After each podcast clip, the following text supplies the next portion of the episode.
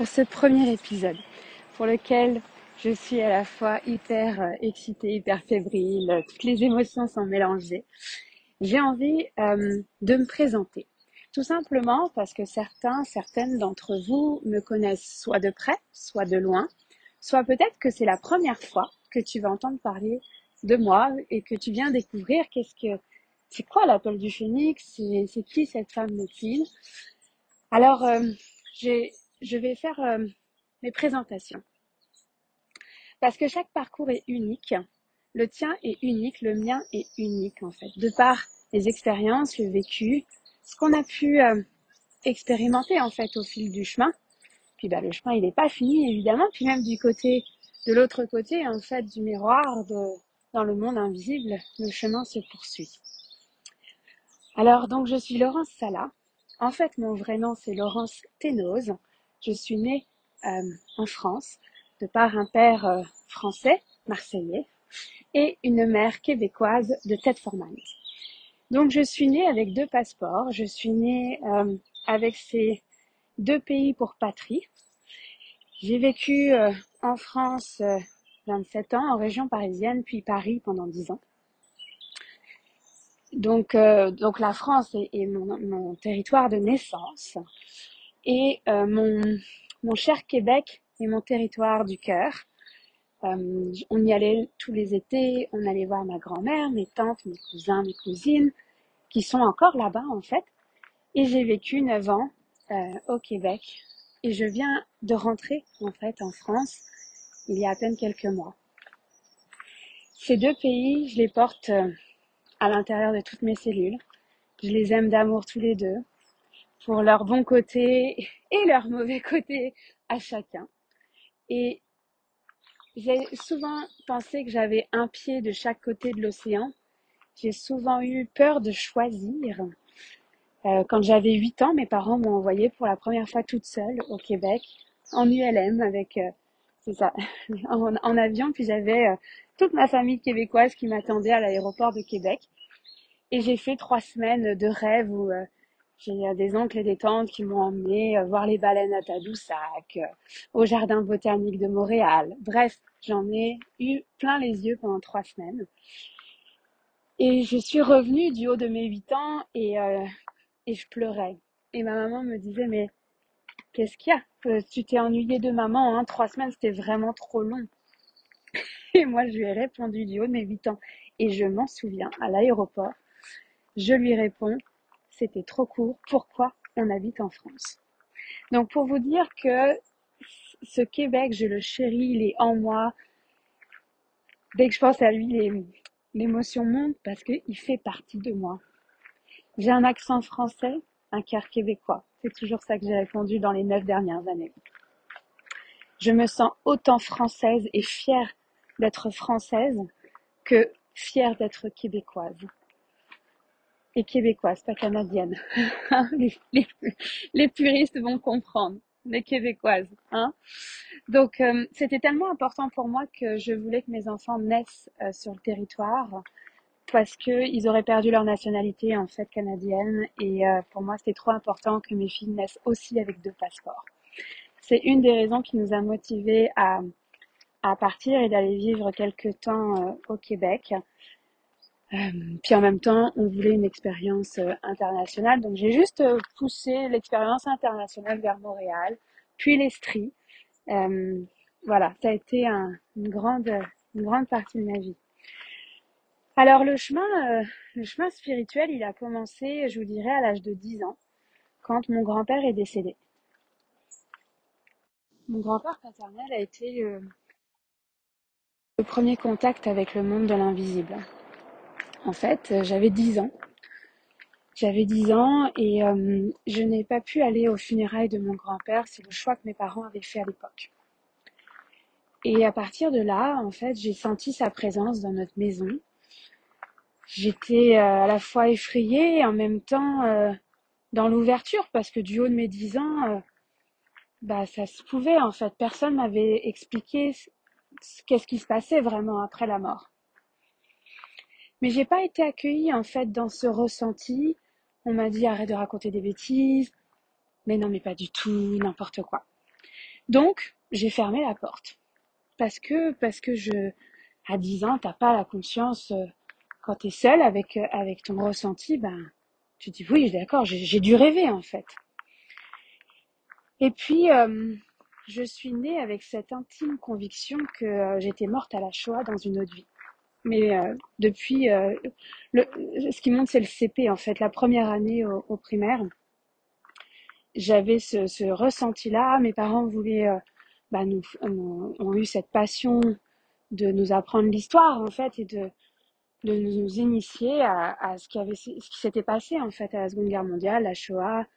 Euh, je me souviens, ils avaient, euh, ils avaient voulu nous montrer la liste de Schindler. J'étais en CM2, donc en cinquième année, et j'avais refusé. J'étais pas capable en fait de voir ni de lire en fait des livres sur ce sujet. C'était trop, mon hypersensibilité était déclenchée et je ne pouvais pas l'expliquer. Jusqu'au jour où en cinquième, donc en secondaire 1, euh, j'ai euh, une jeune fille qui euh, dit dans la classe que la Shoah n'a jamais existé, que ces juifs n'ont jamais été exterminés à la Seconde Guerre mondiale. Et là, j'ai bondi de mon siège, du haut de mes 13 ans j'ai bondi de mon siège et j'ai euh, vraiment euh, pris une, en tout cas position sur le sujet. Euh, la prof était un peu mal à l'aise parce que bah, avec mon énergie de bélier et le feu qui sortait, bah, j'en avais des choses à dire. Et à partir de là, je me suis passionnée pour ce sujet. J'ai énormément lu. j'ai écrit, j'ai écrit un livre en fait sur l'histoire du grand-père de mon conjoint. Mon conjoint est juif. Je me suis convertie au judaïsme par amour à l'âge de 24-25 ans. Et, euh, et j'ai écrit euh, donc la vie de Tony, euh, ce, ce grand-père extraordinaire que j'ai eu la chance de connaître et qui bah, a été envoyé à Auschwitz avec toute sa famille et qui s'est échappé en fait de Birkenau pendant la marche de la mort. Et j'ai écrit donc un livre, mais un livre de famille en fait pour pour qu'on puisse transmettre l'histoire en fait transgénérationnelle à nos enfants. Moi, j'arrivais pas à concevoir que que mes enfants ne, ne sachent pas en fait l'histoire de leur arrière-grand-père. Alors euh, ça, ça a été un chemin pour moi dans ma spiritualité parce que ça a été accepter que j'avais eu une vie antérieure. Enfin, cette conviction de naître avec euh, la mort à la Shoah, je l'ai pas inventée en fait. je l'ai pas inventée, c'était tellement à l'intérieur de moi. Puis encore aujourd'hui, quand j'en parle, ça se sert encore au niveau du cœur. Puis j'ai eu plusieurs voyages chamaniques sur le sujet. J'ai rencontré euh, des femmes euh, qui ont euh, qui ont fait partie de cette vie antérieure, avec qui on a guéri des parties de nous. En fait, on a rapatrié des bouts de notre âme dans certains voyages chamaniques. Donc ça, ça a été un disons que depuis, euh, voilà, depuis ma naissance, c'est en arrière-fond. C'est une guérison aussi hein, d'être devenue juive par amour. Alors je me sens très proche culturellement de, de cette, euh, de ma belle famille en fait, tout simplement. Même si euh, voilà, moi je, je crois plus grand que nous. J'ai une famille qui a les trois religions. J'ai une cousine qui est musulmane, un cousin qui est plus, ça, ça, ça ressemble plus au bouddhisme. moi j'ai ma belle famille qui est juive. Et en fait, euh, pour moi, on est tous des êtres de lumière, sans aucune barrière, sans aucune case. En fait, j'ai passé ma vie à vouloir sortir de, de boîtes.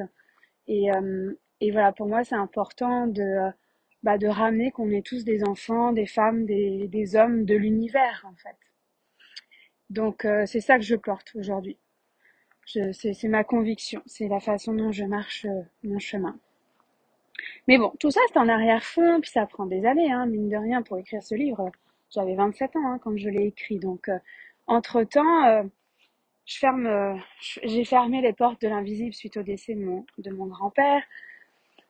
Je sens qu'il y a une sensibilité parce que quand on en parle avec les copines, moi je fais partie de la génération charme, en fait, donc très intriguée par tout ça, puis en même temps dans dans la peur de ce que ça peut représenter en fait l'ésotérisme quand on ne connaît pas, quand il n'y a pas de cadre sécuritaire, toutes les images qu'on peut s'en faire ou qu'on a reçues en fait à la télé. Hein, donc euh, donc voilà, donc il y a une curiosité, c'est là. Euh, en cinquième, en secondaire 1, on part en, Sicile avec euh, la classe et on se retrouve à vouloir faire bouger la table. Et puis j'ai eu très très peur de cette expérience, donc ça m'a ça m'a vraiment euh, bloqué dans mon ouverture spirituelle.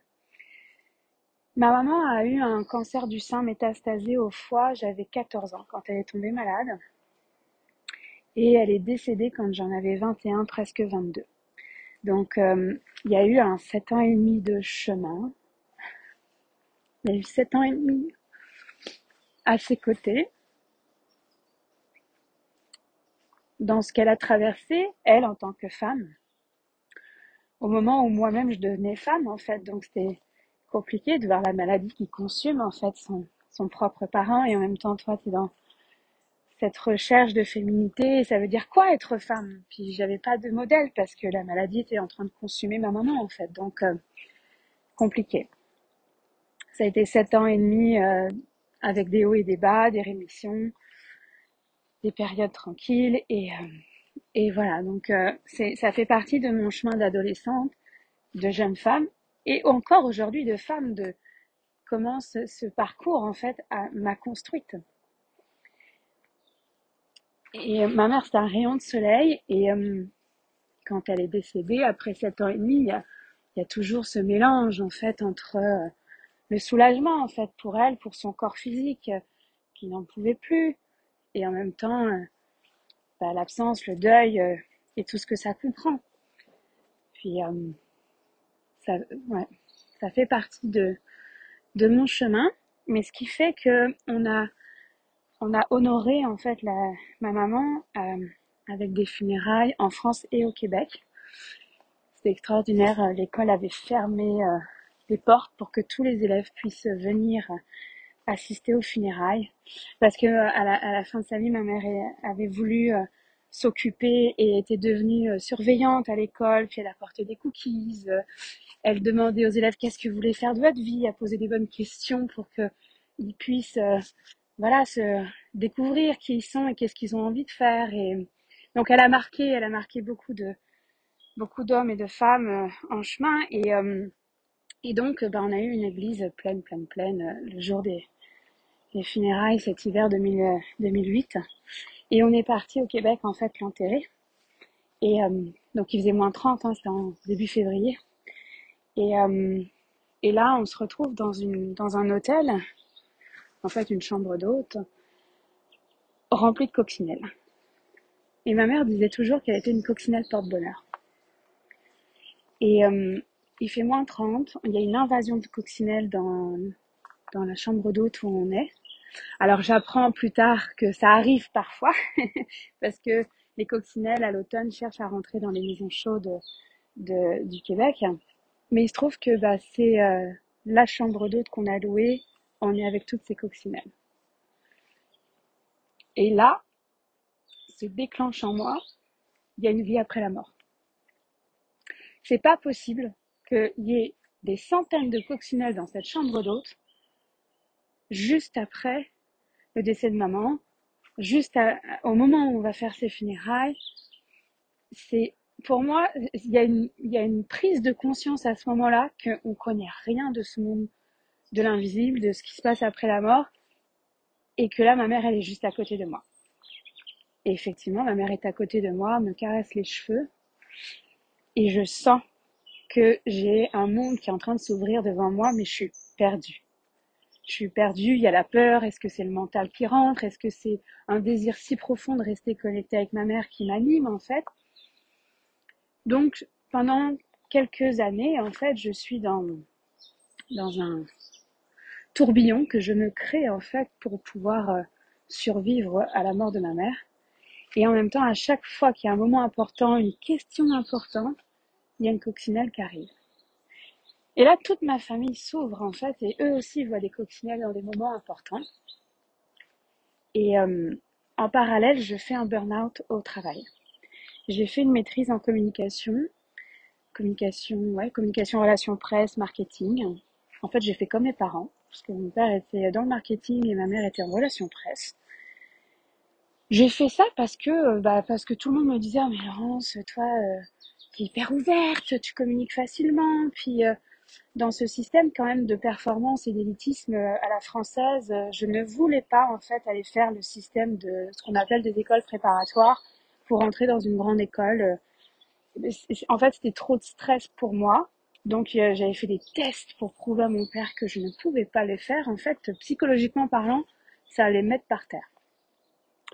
Et que au contraire, j'étais faite pour la communication. Donc euh, mon père m'a payé une école de communication, j'ai fait ma maîtrise à Paris. J'ai adoré ça et en même temps, j'avais eu cette pression euh, OK, je te paye cette école privée mais tu sors majeur de promo donc première de classe.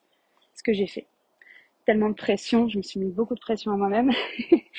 Mais je suis sortie première de classe. Euh, voilà, ce jour de la remise des diplômes, je m'en souviens encore de la fierté euh, de mon père et, de la mienne en fait à travers ça.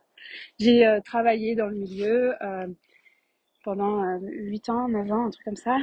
Et je travaillais dans une grande entreprise et, dans une entreprise du CAC 40, j'ai eu un super beau poste, j'avais une belle équipe, j'ai eu la chance de voyager, j'allais au Brésil, en Europe, j'ai vraiment eu un, poste incroyable, mais qui euh, voilà euh, m'a amené au burn-out euh, parce que les deux dernières années, c'était dans le cadre d'une scission d'entreprise, il une création d'entreprise avec un budget, on n'avait pas de budget tout simplement, et c'était un peu rêvé pour un poste de responsable com. Sauf que bah, j'ai bossé comme une folle pendant deux ans et en fait ça m'a arrangé. Ces deux années-là se sont passées pas longtemps en fait après euh, après ma mère. C'est ça, c'est 2010-2011. J'ai fait mon oui c'est ça 2010-2011. Donc euh, ma mère est décédée en 2008, donc j'étais dans un dans un tourbillon où je me suis bien mis la tête euh, j'ai la tête dans le guidon en fait j'ai fait l'autruche j'ai bossé comme une folle puis en même temps j'étais dans cette recherche de reconnaissance euh, parce que j'avais pas fait prépa, j'avais pas fait grande école, donc je voulais prouver que moi aussi j'étais une personne bien, même si j'avais pas fait ces écoles-là en fait. Et euh, voilà, j'ai eu un entourage qui a fait des, grandes études, beaucoup de médecins dans mon entourage. Mon conjoint fait prépa grande école Centrale Lille. Voilà, il y a une fierté en fait que mon frère et ma sœur aussi euh, aient réussi euh, Sciences Po, Télécom. voilà, c'est des grands noms mais du coup, moi, ça m'a beaucoup euh, animé mes premières années de travail pour pouvoir euh, me sentir à la hauteur. Et, euh, en fait, je me souviendrai toujours, il y avait un brunch où on avait été invités et, et moi, j'étais la femme d'eux. Parce que j'avais, en fait, les gens se présentaient par le, nom de l'école qu'ils avaient fait, en fait. Et moi, j'étais la femme de David. Voilà. Et je suis ressortie, je pense 15 minutes après ce brunch parce que je, m'étais dit mais c'est quoi ces gens en fait? C'est quoi la réalité de la vie en fait? Et, je remercie en fait ce brunch parce que ça a permis de, poser mais moi en fait c'est pas l'école ou en tout cas l'université que je vais avoir faite qui va me définir c'est qui je suis dans le moment présent. Est-ce que j'aime ma vie? Est-ce que j'ai un job dans lequel je me sens bien? Et en fait ça a été cette, une prise de conscience de dire mais attends là tu recherches quoi là? La reconnaissance des autres ou à aimer ta vie? Alors, euh, bah, j'ai fait un burn-out en 2011. Euh, il a fallu que je passe par cette étape de vie. Euh, c'était un peu compliqué euh, quand même de définir que c'était un burn-out. Je travaillais, je travaillais et je vivais pour mes vacances en fait. Euh, je faisais l'agenda des vacances, je faisais des PowerPoint pour préparer nos futurs voyages. J'étais euh, hyper allumée, hein mais je vivais pour les vacances. Je ne vivais pas pour mon quotidien, au jour le jour. Et ça, et pour mes week-ends aussi. Et ça, à un moment donné, bah, ça a fait stop en fait. Mon conjoint, on était en week-end en Italie, en Toscane. Et euh, le téléphone sonne. Euh, on est euh, dans ce petit resto italien trop mignon. téléphone sonne, c'est ma boss qui appelle. Et là, mon, mon chum prend le téléphone, le Blackberry. Il me regarde, il me dit, c'est simple, tu choisis. C'est soit le Blackberry, soit moi. Et là, je dis, ah, mais t'exagères et tout. à trouver des excuses. Il me dit, je te préviens. C'est soit le Blackberry, soit moi. Et je remercie David d'avoir fait ça en 2011. Et j'ai dit, ok, j'ai compris. Quand je reviens lundi au travail, je leur annonce que euh, je m'en vais. C'était mûr. La décision était prête à être prise. Et ça a été compliqué, ça a été une négociation en fait pour une rupture conventionnelle, donc un un peu de négo, mais mais j'ai obtenu cette rupture là et ce qui m'a permis en fait de créer une entreprise pendant deux ans en communication à Paris et parce que à ce moment-là, euh, moi je dis, euh, bah en fait mon rêve, ça a toujours été de vivre au Québec, donc en fait je pars. Et on, on a pris la décision de se marier et de partir après. Voilà comment s'est passé les choses. Et j'arrive donc euh, au Québec avec cette envie de continuer dans mon domaine. En fait, je me pose même pas la question. ok, j'ai monté mon entreprise, mais je faisais exactement la même chose que ce que je faisais avant dans une grande entreprise en fait. Donc la, question d'une reconversion n'est pas là en fait. J'arrive au Québec et euh, en fait je ne je n'obtiens pas un super poste où euh, j'avais toutes les qualités requises, je connaissais euh, du monde qui m'avait plugué dans cette entreprise là.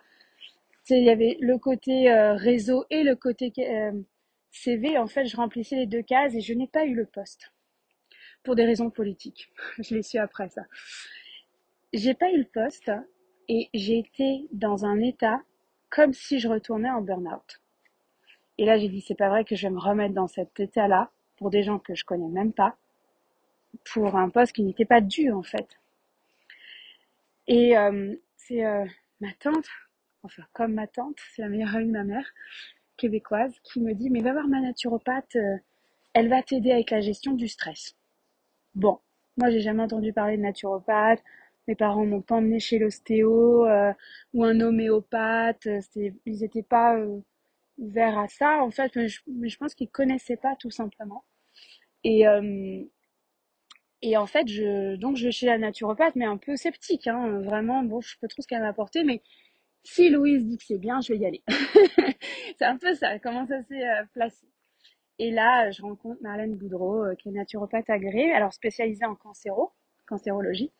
Et, euh, et s'ouvre un monde incroyable devant moi, c'est que tu peux travailler sans être derrière un ordinateur 100% de ton temps. Tu peux avoir un métier qui permet d'aider les autres en étant thérapeute, en fait, sans être médecin. Je me passionne pour ce truc. Je la rencontre en septembre, en janvier, je suis sur les bords de l'école, en fait, en naturo, et je plonge pendant 6 ans, 5 ans et demi, 6 ans, d'études de naturopathie. Et en parallèle de ce parcours euh, scolaire, donc de cette reconversion, je vis euh, le désir d'être maman, euh, le projet de devenir parent avec mon conjoint. Et là, bah, j'arrête la pilule et en fait, je pense tomber enceinte tout de suite. En fait, c'est le schéma habituel. Je voilà, je me pose même pas de questions en fait. Première fausse couche, Deuxième fausse couche. Oh là. Oh là. Qu'est-ce que c'est que ce truc? Première fausse couche, euh, ça se passe dans le bus euh, en allant à Thetford Mines, justement, donc sur la terre de mes ancêtres. Mais dans le déni, bon, le médecin dit que ça arrive à tout le monde et que de toute façon, ben, c'est comme ça. Bon. Et deuxième fausse couche, là, à 11 semaines, ça me rentre dedans. Je, je ne comprends pas. Et la médecine me répond, bah, il faut trois fausses couches pour investiguer, pour euh, comprendre s'il y a quelque chose en arrière de ça. Là, j'étais comme, tu niaises. Il faut trois fausses couches, donc trois douleurs, trois coups de couteau dans le cœur pour aller chercher, en fait, une réponse médicale. Dis, ok, fine. Je vais mettre tout ce que j'ai appris en naturo euh, jusqu'à maintenant. Je vais les mettre au service euh, de mon corps et on verra bien, en fait. Donc je prends six mois, six mois où je prends tellement soin de mon corps physique comme j'en ai jamais pris autant soin de ma vie. Moi je suis pas une fit girl euh, qui fait 30 euh, heures de sport par semaine. Non, faut que je me motive pour faire du sport. Là, c'est même encore là aujourd'hui. Donc voilà. Et ce six mois-là, je prends le taureau par les cornes et je prends soin de moi et je tombe enceinte de, de ma première fille.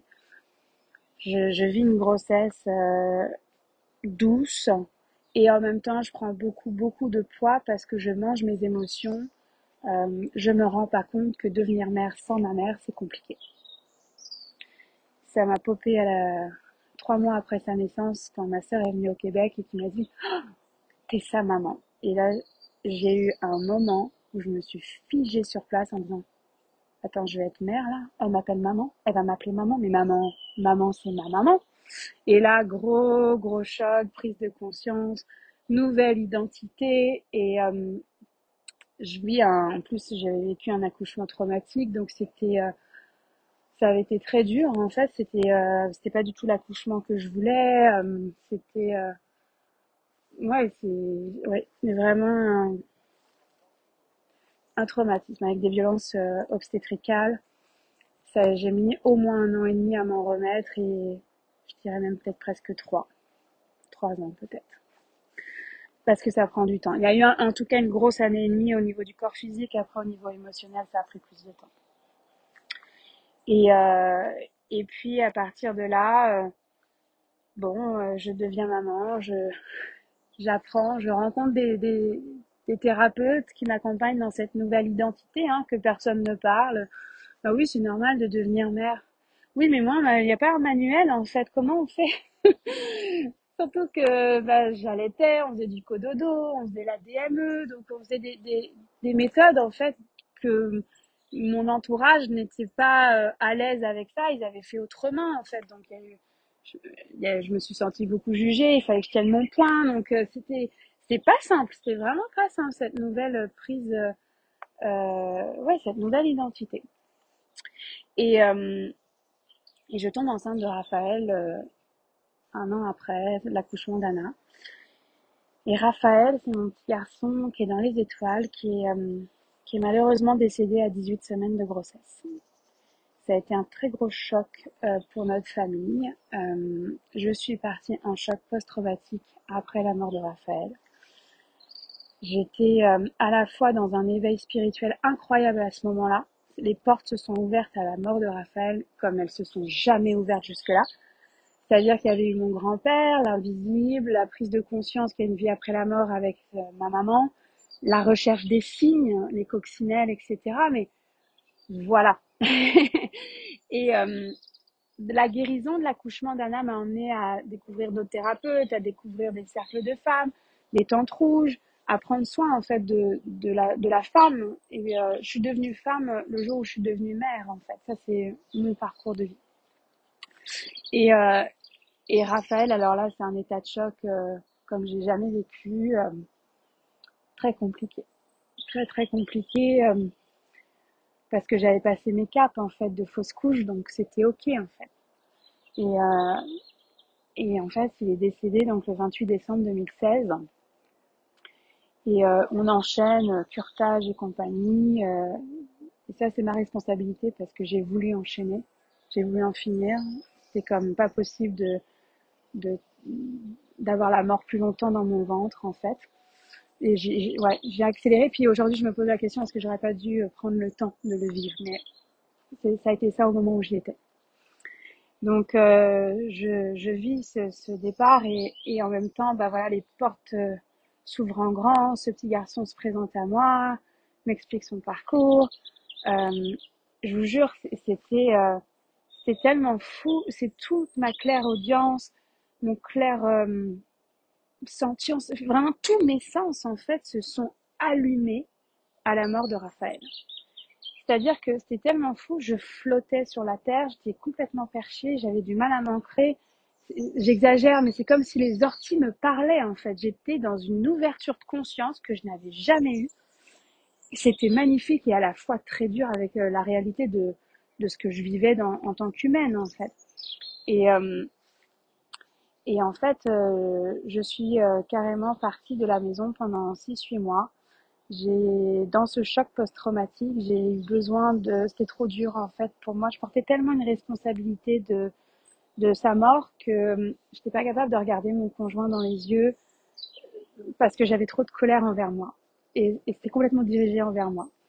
Et je suis partie de la maison et dans cet état de vulnérabilité extrême que j'ai vécu, euh, j'ai manqué de discernement et euh, j'ai euh, vécu euh, de la violence conjugale avec un autre homme. J'ai j'ai failli mourir. Et en fait, euh, c'est un pervers narcissique. Euh, j'ai fait un procès, en fait, suite à ça. j'ai tenu euh, la barre pendant un an et demi de procès. J'ai gagné le procès. Cet homme a été condamné. Après la condamnation, on pourrait en reparler dans, et en débattre, mais mais au moins le procès a, a été mené et euh, ça a été euh, long et difficile, mais je suis contente de l'avoir fait. La vie a fait que David et moi on s'est retrouvés. on a une, grande, une très grande force de pardon chez mon conjoint et on s'est reconstruit à travers le deuil de Raphaël. Moi, clairement, aujourd'hui, je dis que j'ai trois enfants. Raphaël fait partie de ma vie. Les autres fausses couches que j'ai pu avoir, parce que j'ai eu neuf grossesses au total, euh, j'ai des poussières d'étoiles où je n'ai jamais entendu le cœur. Mais Raphaël, j'ai entendu son cœur, je l'ai porté pendant 18 semaines, donc pour moi, c'est mon enfant. Donc à ce moment-là de ma vie, 2000, 2017, euh, je, j'ai toute ma pratique clinique hein, de naturopathe en, en, en, parallèle et évidemment je suis face à des femmes qui elles aussi ont vécu de la violence conjugale, ont vécu des viols, ont vécu des traumatismes sexuels. C'est beaucoup en parallèle d'un procès et en même temps ça me ramène à cette humilité de dire on attire ce qu'on est. On n'attire pas ce qu'on veut, on attire ce qu'on est. Donc j'ai pu accompagner des centaines de femmes en fait dans, dans ce que elles, elles ont vécu elles aussi et, et attendre euh, la main avec la naturo, mais aussi avec un accompagnement de cœur. Ce chemin-là, il est extraordinaire et aujourd'hui, je sais que mon histoire est ma force. Il a longtemps été une honte. Il y a encore des parts d'ombre à l'intérieur de moi. Euh, mais comment j'ai pu être aussi vulnérable, comment j'ai pu manquer autant de discernement, comment j'ai pu me faire avoir dans, dans ce milieu spirituel parce que cet homme était, euh, je l'avais rencontré dans une retraite, donc euh, il y a eu vraiment une peur aussi de, ce milieu parce que euh, parce qu'il y a de tout en fait, tout simplement, et que bah, dans un grand moment de vulnérabilité, je je l'ai pas vu venir en fait, donc mais aujourd'hui, je sais que c'est une force d'avoir vécu tout ça. Je sais que mon histoire est une force et que je suis fière de me regarder dans le miroir et que je serai et je suis déjà en fait en mesure de raconter ce qui s'est passé.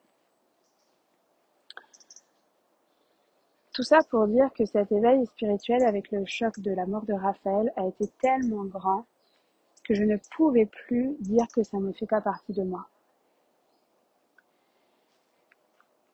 Ça m'a pris des années pour dire euh, que je suis un être de lumière qui vit une expérience humaine. Et nous sommes tous et toutes des êtres de lumière vivant une expérience humaine. Donc ce que ça veut dire, c'est qu'on a tous et toutes des dons. La, question, c'est est-ce qu'on s'autorise à ouvrir la porte et à embrasser ces dons? Alors, on m'a demandé il y a pas longtemps comment on fait pour découvrir qu'on a des dons? Mais en fait, on ne découvre pas, c'est une évidence. Après, il y a un chemin de vie, il y a des étapes, il y a des, moi, ça a été dans les épreuves que j'ai découvert mes dons. Et puis même, enfin, pas toujours en fait. ma spiritualité s'est éveillée à travers les deuils de mon grand-père, de ma mère et de mon enfant. Mais après ça, le chemin a fait que j'ai poussé, j'ai rencontré un thérapeute, euh, j'ai fait une retraite. Il y, a, eu mille et une choses qui ont fait mon chemin aujourd'hui.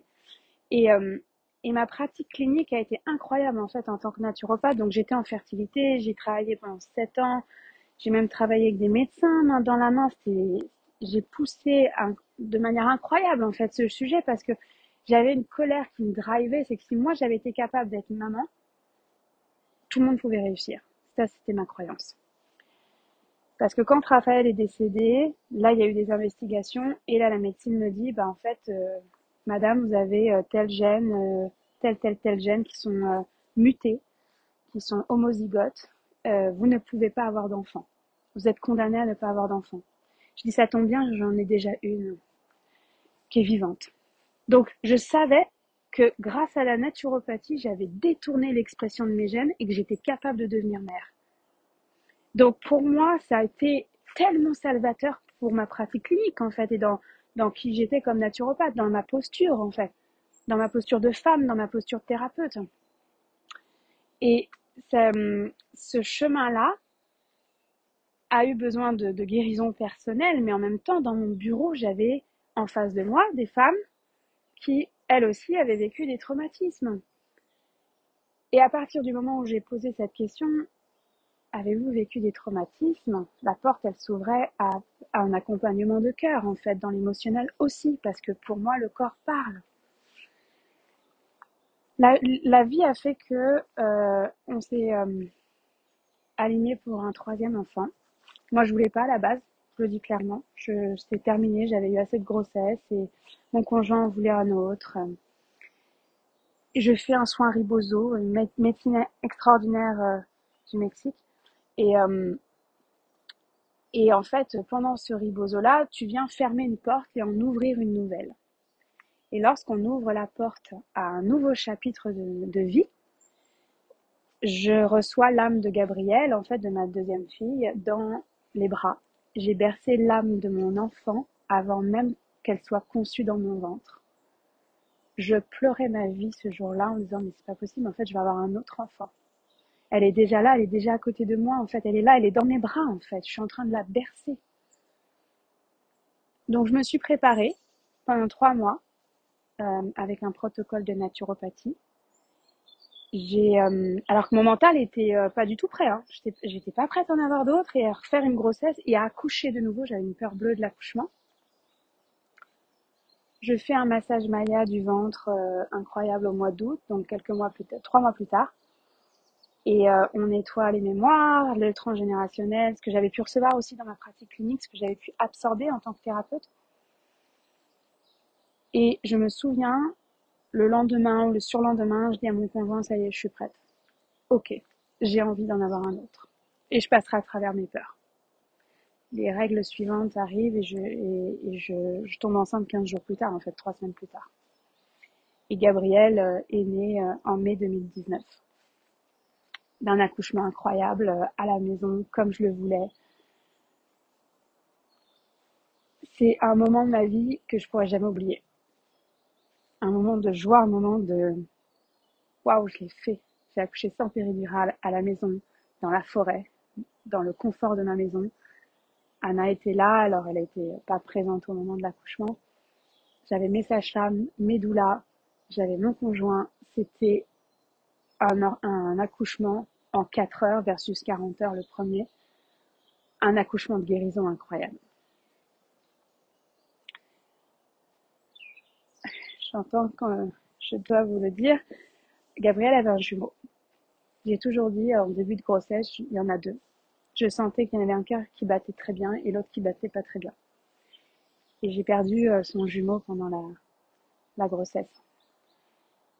Et puis euh, quand j'accouche, euh, les sages-femmes veulent me faire un serrage de bassin en fait avec le ribozo, comme pour clôturer le chapitre. Puis elles sont pas capables, elles me disent doit y avoir un caillot, il y a quelque chose, euh, on va revenir demain matin.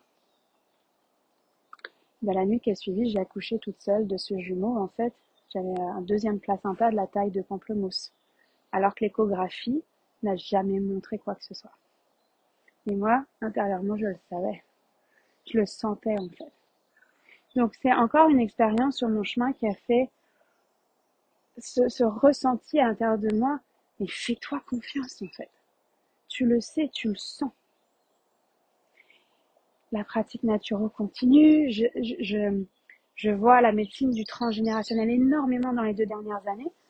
Je me passionne pour ce sujet euh, dans mon chemin de vie perso, dans mon chemin de vie pro, je le vois, c'est en miroir.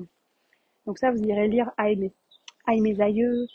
C'est euh, euh, des psychiatres qui ont écrit sur, sur ce sujet-là. En fait, on porte des bagages qui nous appartiennent pas. Et et en fait, c'est euh, en avril 2020 que je reçois toute la guidance de la suite de, mon, de ma carrière professionnelle, en fait. D'arrêter de focuser sur des outils, mais bien de, d'embrasser toutes les cordes qui sont à mon arc et qu'on définit par ce titre de femme médecine ou d'homme médecine. Aujourd'hui, c'est ce que je suis avec mes différents outils, que ce soit la communication, que ça soit le naturo, que ça soit le chamanisme, peu importe en fait ce qui est là, tous ces outils-là sont à la contribution de la femme médecine que je suis devenue.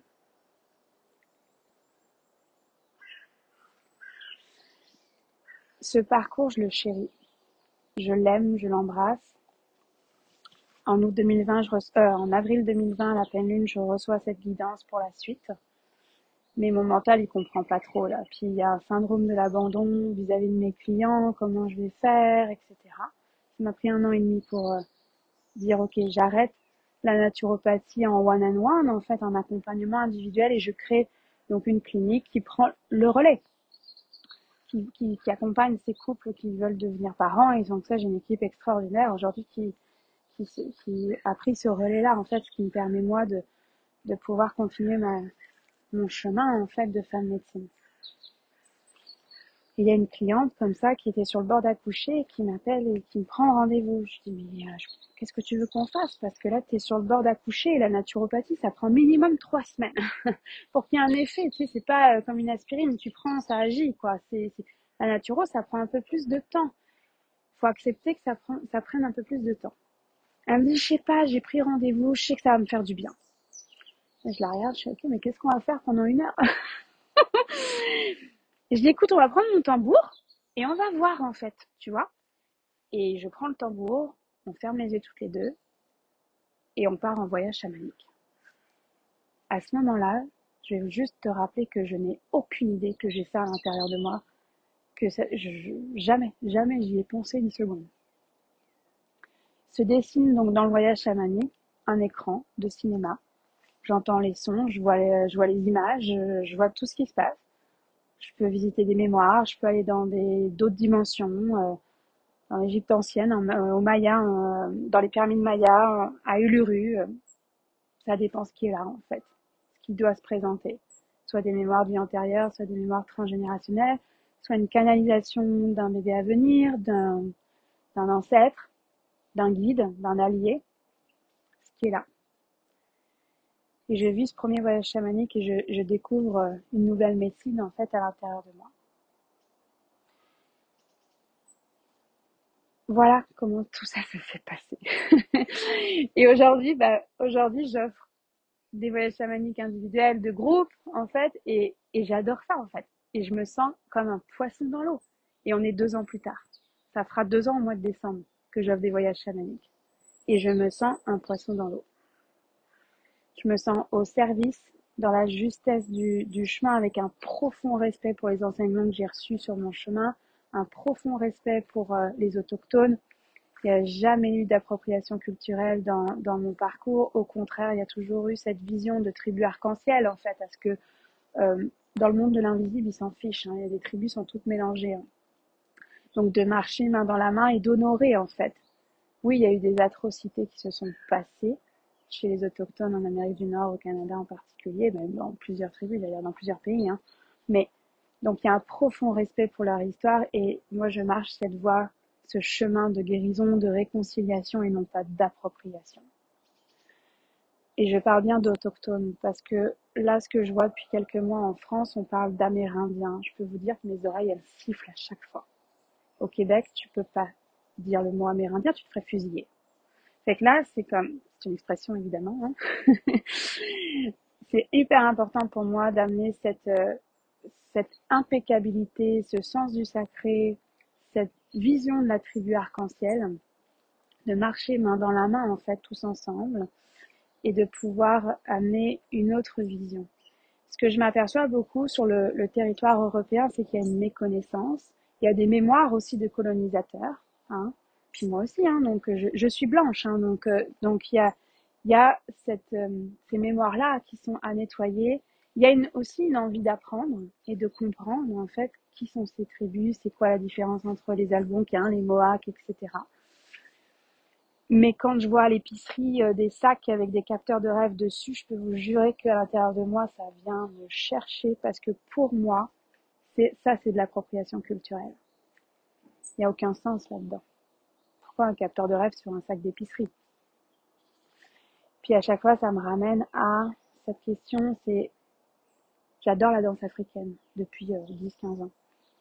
Il y a plein de cours où on n'était que des blancs. Est-ce que j'ai besoin d'être euh, euh, pour faire de la danse africaine? Est-ce que j'ai besoin d'être espagnole pour faire du flamenco? La réalité, c'est que c'est non. et que au contraire, en fait, ben, je peux énormément apprendre et avoir du plaisir à travers ces danses-là. Là, c'est pareil, en fait, avec le chamanisme, avec la roue médecine. Moi, je porte la vision que si euh, les hommes, les femmes, les enfants étaient connectés à la roue médecine, la Terre serait pas dans l'état où elle est aujourd'hui.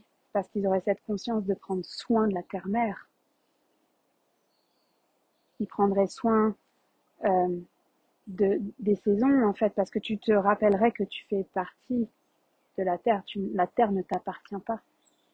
Donc voilà, c'est le chemin que, que moi j'ai marché jusqu'à maintenant, c'est le chemin que je marche présentement. Et euh, je, je, ma ligne de conduite a vraiment, aujourd'hui en tout cas, elle est, elle est tellement dans cette impeccabilité, cette humilité. Pour moi, c'est important. Alors, j'ai posé les bases, j'ai posé les, les présentations pour que tu saches aussi qui est là en arrière de ce podcast, mais aussi pour que toi, tu te poses la question, quel est mon parcours jusqu'à aujourd'hui? Qu'est-ce qui fait que je suis là dans un podcast spirituel? Ton parcours, ton éveil est le tien. Il a ses pépites. Il est ce qu'il est en fait.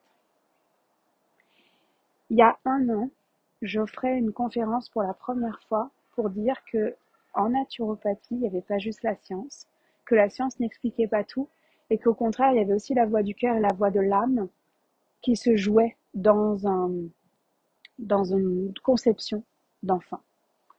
Il y a un an, je tremblais comme une feuille, juste d'oser le dire. C'est un an ou deux ans, j'ai un, un, questionnement interne, mais bon, peu importe. Un an ou deux ans, c'est rien, c'est hier. Et aujourd'hui, je me lance dans un podcast qui se veut spirituel et humain, parce que nous sommes tous humains. Nous sommes des êtres de lumière, des êtres spirituels qui vivent une expérience humaine. Je peux autant triper dans un voyage chamanique avec mon tambour que euh, de danser du David Guetta, de mettre la musique à fond à la maison. Parce que tout ça fait partie de moi en fait. Il n'y a pas de rôle, il n'y a pas de prise au sérieux et c'est hyper important pour moi de mettre le cadre de cette façon-là. Alors aujourd'hui, c'est sûr que j'ai différentes casquettes, que mon rôle de maman auprès de mes deux filles euh, me porte beaucoup aussi dans la femme médecine que je suis et dans ce que j'ai envie d'enseigner à mes enfants. Elles feront leur propre chemin, elles ne sont pas moi. Mais je vais pouvoir leur apporter en tout cas un héritage. Et c'est ça ma, contribution en fait. Je crois à un monde meilleur et je ne veux pas rentrer dans des scénarios catastrophes. Oui, la Terre va mal. Oui, je ne sais pas ce que sera l'avenir. Oui, c'est angoissant rien d'y penser. Mais au lieu de focuser sur l'angoisse que ça me crée, pour moi, pour mes enfants et les générations futures, j'ai plus envie de focuser sur quelle est ma contribution un monde meilleur. Celle que j'ai choisie, c'est l'écologie intérieure, en fait. À ce que les, les sorcières, les hommes de lumière, les femmes de lumière se réveillent, découvrent leurs dons, offrent leurs dons à leur tour. À ce que les thérapeutes sans puissance dans leur, dans leur posture et dans la magie qu'ils ont à offrir dans la sororité entre thérapeutes parce que ton client c'est mon client et on travaille tous ensemble main dans la main pour ce monde meilleur et non pas pour son ego et son agenda et son argent. Et ça pour moi c'est là-dessus que ma contribution elle est. Alors reviens à toi. Voilà, je t'ai partagé mon parcours pour que tu saches, les présentations. Mais reviens à toi et, je t'invite à faire, euh, à déposer Qu'est-ce qui a fait dans ton parcours aujourd'hui que tu as eu cet éveil-là jusqu'à maintenant Sans juger ton éveil d'aujourd'hui, sans comparer ton éveil au mien ou celui d'une autre ou ce que tu peux voir sur les réseaux sociaux. Reviens à toi. Quel est ton parcours d'éveil? Célèbre ce, chemin d'éveil en fait. C'est sûr que les personnes qui vont écouter ce podcast-là ont une curiosité pour la spiritualité ont envie d'embrasser leur spiritualité à elles. Alors reviens à ton parcours, à ce qui a fait que tu es cet être-là aujourd'hui. Remercie ces étapes-là, aussi dures qu'elles ont pu être ou pas. Remercie toutes ces étapes parce que tu ne serais pas la personne que tu es aujourd'hui si tu n'avais pas eu ces étapes-là. Je te souhaite un très beau week-end et je te dis à mardi.